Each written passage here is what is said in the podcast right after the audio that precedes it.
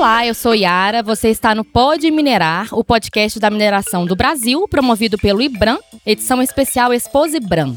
Aqui comigo estão José Carlos Polidoro, ele é secretário executivo do Conselho Nacional de Fertilizantes e Nutrição de Plantas da Presidência da República. Ei, José, tudo bem? Tudo bem. Como vai? Prazer te ter aqui, viu? Também estamos com Arthur Liacre, ele é vice-presidente de Assuntos Corporativos, Estratégia e Sustentabilidade da Mosaic. E Arthur, tudo bem? Tudo bem, obrigado. Seja muito bem-vindo. Nesse episódio, nós vamos falar sobre a Política Nacional para Fertilizantes. José, eu queria começar com o senhor. Você começou a palestra, o painel, né? Falando sobre como tivemos um crescimento de 300% do consumo em menos de três décadas. Como que isso afetou o setor de fertilizantes, José?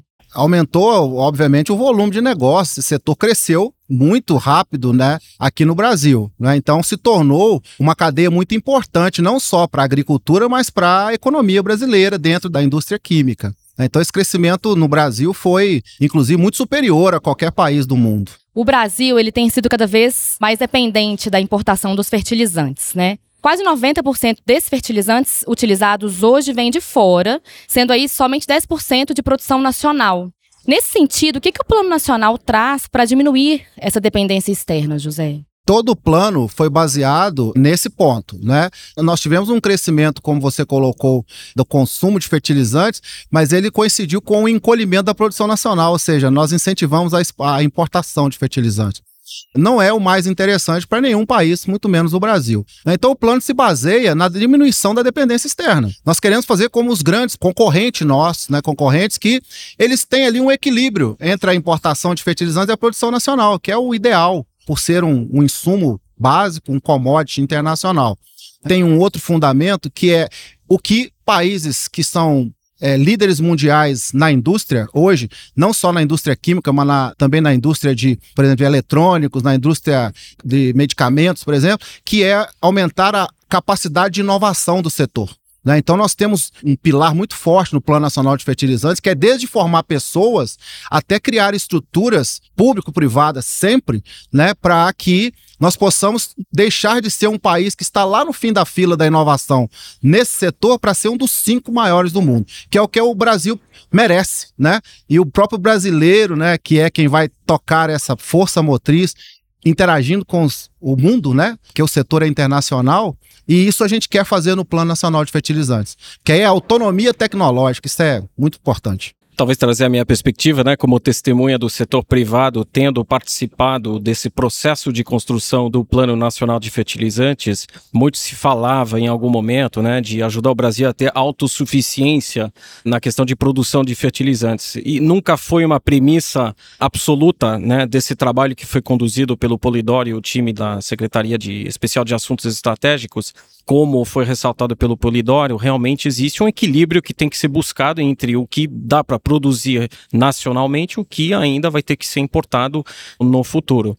Um aspecto que eu queria né, ressaltar é que esse processo de consulta para a produção do Plano Nacional de Fertilizantes ele teve como âncora essas empresas que representam o 10% de produção nacional hoje, que são empresas brasileiras, internacionais e que empregam gente, que tem investido é, um certo capital no Brasil nos últimos 7, 8 anos, né? Eu ressaltei que são na casa dos 6,5 bilhões de dólares, né? Inclusive movimentos né, de fusões e aquisições que investem de maneira constante na modernização das operações existentes para reforçar a competitividade internacional que elas têm perante o produto importado. Então, eu acho que esse processo ele foi muito bem conduzido desse ponto de vista, porque a base é muito sólida é, de empresas que já produzem fertilizantes aqui no Brasil. E o que, que dificulta, de certa forma, ou dificultou nesses últimos anos, né, a produção do Brasil? Não a existência de uma governança.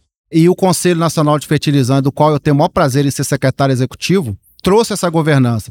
E uma governança, né, como nós comentamos sempre, ela é moderna, ela é contemporânea, porque não há como você fazer nenhum plano de Estado contando só com um lado do Estado, que é o governo. O plano de Estado é do Estado, então é público-privado. Então nós temos na governança, na composição do conselho, um equilíbrio entre o público e o privado. É claro que nós precisamos de mais públicos, porque os processos que, inclusive, precisam ser melhorados são de agentes públicos. A regulação, né, os incentivos fiscais, por exemplo, é o público que cuida. E temos que dar fôlego para essa indústria, como Arthur colocou, que resistiu 30 anos de, entre aspas, um subsídio à importação de fertilizantes. É muito importante falar isso. E além do mais, ela não só resistiu, ela começou a germinar indústrias novas, com propostas novas, que nós chamamos de cadeias emergentes. São, são fertilizantes que, é, é, num bom sentido, são jabuticabas brasileiras, sabe? Assim, o Brasil está pronto para despontar para o mundo. Falou, eu faço um fertilizante para garantir a segurança alimentar do Brasil e do mundo, mas eu também faço um fertilizante melhor para o meu ambiente, né, com as matérias-primas que eu tenho. É a mesma indústria que tem uma capacidade inovativa muito grande e que ela tem estimulado novas indústrias né, pequenas, médias, nesse embalo de que, olha, se essas empresas ficaram aí 30 anos resistindo, né, eu, é um negócio, o negócio é bom, eu, eu, eu vou investir nisso. E aí a sinergia acontece. Respondendo de maneira até simplista, faltou um plano e esse nós temos esse plano hoje, que traz uma visão de integrativa né, dos diferentes aspectos que são chaves para dar confiança ao investidor de alocar capital aqui no Brasil, ou mais capital no Brasil, né? Na parte tributária, na parte regulatória, na parte é, legislativa e, e, uma política do executivo. Então, no fundo, a gente está falando de, da melhora do ambiente de negócio mais simplesmente, né, para o investidor nesse segmento. Eu ia até perguntar sobre a evolução né, do setor nos últimos anos, mas eu acho que vocês estão deixando claro que o plano, na verdade, esse plano, né, é realmente essa evolução, né, que vai acontecer. Exatamente. Como que a Coreia se transformou num grande líder mundial, né, de ele eletroeletrônicos? Não foi da noite para o dia. Foi com planos. Eles estão fazendo isso há mais de 20 anos. E hoje colhem. O Brasil está experimentando, que nós podemos falar que esse plano é um benchmarking, né? É um exemplo para vários outros setores que já requerem, inclusive, da Secretaria Especial de Assuntos Estratégicos, né? A SAI foi criada para isso, para pensar assuntos complexos para o futuro os seus planos também.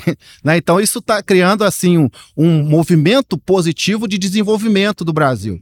Né? Você desenvolve o país pelas suas cadeias produtivas, não tem outro jeito. Porque aí as pessoas estão nas cadeias produtivas, né? E é isso que nós estamos trazendo com o PNF. E aí esse plano ele coloca metas globais para 2030 e 2050, é isso? As metas são para 2025, é importante colocar isso, porque parece, ah, você fez uma política de 28 anos, então só daqui a 28 anos vai ter resultado. Não.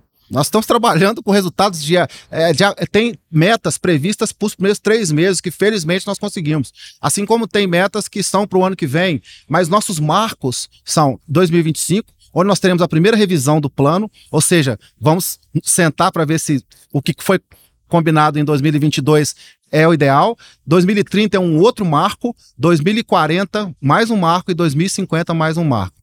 A gente espera que em 2050 não precise mais de um plano, né? Porque aí significa que todas as questões foram resolvidas. Mas preventivamente, pelo menos pelos próximos 28 anos, nós temos aí umas 80 metas e uns 130 ações aí que são uma ação, por vezes, ela envolve uma grande fatia do setor. Então é complexo, muitas das vezes. Mas eu acho também que esses horizontes que foram elencados pelo Polidório, eles são muito importantes, porque se fossem horizontes de muitíssimo curto prazo, ninguém acreditaria ou daria credibilidade né, às metas de um plano com esse nível de ambição. Então, o tempo é um aliado para fazer a coisa certa, se organizar entre a iniciativa privada e o poder público e atingir os objetivos é, gradualmente. Arthur, você comentou sobre a conexão entre os fertilizantes e a mineração. Queria que você explicasse para os ouvintes como que isso acontece.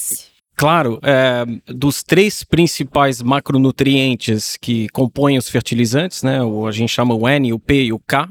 O P é o fosfato e o K é o potássio, ele se origina numa substância mineral, é, que é o fosfato e o potássio, e, é, portanto, ele exige, né, ou ele requer que uma atividade minerária seja conduzida para extrair essas substâncias que depois são transformadas em fertilizantes. Então, a conexão, né, é, como eu ressaltei anteriormente no, no, numa discussão hoje, é, ela é muito direta e profunda com a atividade de mineração. Você me permite fazer uma outra conexão? Com toda certeza. É, com a sustentabilidade e a segurança alimentar. De fato, o mundo espera que o Brasil é, o alimente. E quando nós exportamos soja e milho, pessoal, mas eu, quem come soja? É o suíno, o frango que nós o mundo inteiro consome, o bovino, né, o, né, e outros mais. E, e o Brasil, ele como todos os países usam fertilizantes, mas para nós é muito mais importante. A segurança alimentar, ela só vai ser garantida para o mundo se o Brasil não parar o seu crescimento de produção e produtividade, que é um dos grandes pilares é o fertilizante, sem sombra de dúvida. Então por isso que a gente não pode prescindir de ter fertilizantes e com tecnologia cada vez tornando-os mais eficientes. Que aí eu faço uma conexão com a sustentabilidade por dois pontos. Porque é, hoje nós temos uma perda do nitrogênio, por exemplo, elevada. 30%, 40% do nitrogênio que vem do fertilizante é perdido no trópico, no país tropical como o Brasil, para o ar, para a água. E isso claramente vai mudar com o plano. Porque tem um monte de tecnologias que estavam na prateleira das instituições da onde eu vi, por exemplo, da Embrapa, né, que estavam desconectadas com a indústria, porque nós não tínhamos os mecanismos dessa conexão contínua. Por isso nós falamos, vamos criar um centro de excelência em fertilizantes, onde nós todos vamos fazer inovação, vamos fazer inovação juntos. Como que eu relaciono muito fertilizante com a floresta amazônica, por exemplo? Ou com o Pantanal. Ou com... Vou dar o exemplo da soja. Soja é quem mais consome fertilizante no Brasil. É a cultura que mais consome. Por que nós desenvolvemos também a genética, etc., da soja? Mas nós entendemos como que a soja tem que ser nutrida para ela alcançar grandes produtividades, usando fertilizantes, corretivos e outros, outros insumos, né? Nós fomos aumentando a produtividade de soja ano a ano e espalhando a soja pelo Brasil.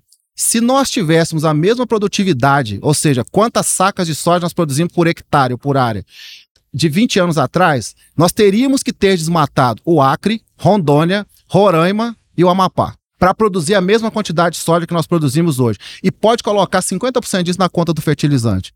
Então não tem melhor maneira de você conservar a Amazônia e outros, outras regiões que o brasileiro não quer derrubar a árvore. Porque lá na Amazônia, inclusive, é muito difícil produzir. Isso não tem a ver com agricultura. Mas as pessoas não entendem que quando nós fazemos um plano nacional de fertilizantes, nós estamos aumentando a produtividade nas áreas que são adequadas para produzir agricultura, estamos intensificando, e isso não pode faltar, fertilizante, para que a, a área que nós temos que preservar não seja pressionada dentro de uma lógica de sustentabilidade e não de um debate político, de força de lei. Não precisa disso. Então, é, essa conexão do fertilizante com a sustentabilidade, com a segurança alimentar, pouco se faz, né? É, principalmente na, na, na, no senso comum, né?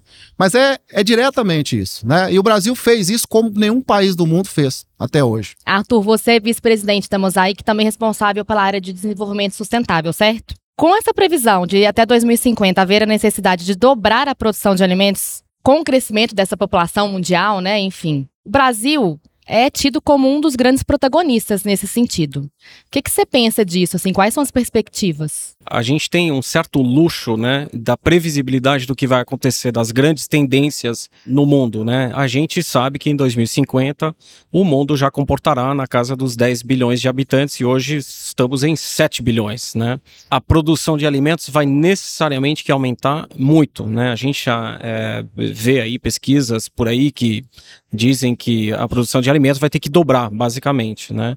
Se a gente olha para o mapa mundi, né, quais são os países que têm a capacidade de ajudar o mundo a produzir essa quantidade de alimentos, né? O Brasil acaba sendo um protagonista direto, essencial, central dessa equação. Ele já é, né? A gente já sabe que é, o agro brasileiro já alimenta é, 850 a 1 bilhão de pessoas hoje. Então, mecanicamente, com o aumento populacional desse planeta, o Brasil vai ser responsável pela alimentação de muito mais gente, né? E aí, nesse contexto, quando a gente olha para é, o desenvolvimento do agro brasileiro, né, e que existe essa fragilidade estrutural, né, na, na, no segmento de fertilizantes, lembrando que fertilizantes faz parte da cadeia do agro, não é uma, um segmento que se considera separado, né? Algumas soluções vão ter que ser encontradas, né? E o PNF, o Plano Nacional de Fertilizantes, é uma das grandes iniciativas que a gente acredita que vai poder ajudar. o que a gente é, é, também defende muito, né, como, como, como empresa, é que as soluções têm que ser equilibradas, né? Não é favorecer necessariamente um segmento da cadeia do agro onerando os outros. Tem que ser num, numa visão de isonomia, tem que ser numa visão equilibrada, tem que ser numa visão é, é, conversada, discutida, e aí aí, a gente acredita que a, o modelo de governança que o PNF está propondo, ele é o modelo, o modelo certo. O que também é importante dizer que por exemplo, os novos projetos que nós estamos aí trabalhando para que eles sejam implementados para aumentar a produção nacional. Eles têm um diferencial, não é nem tecnológico, no aspecto assim, agora nós vamos produzir é, fosfato de uma maneira diferente.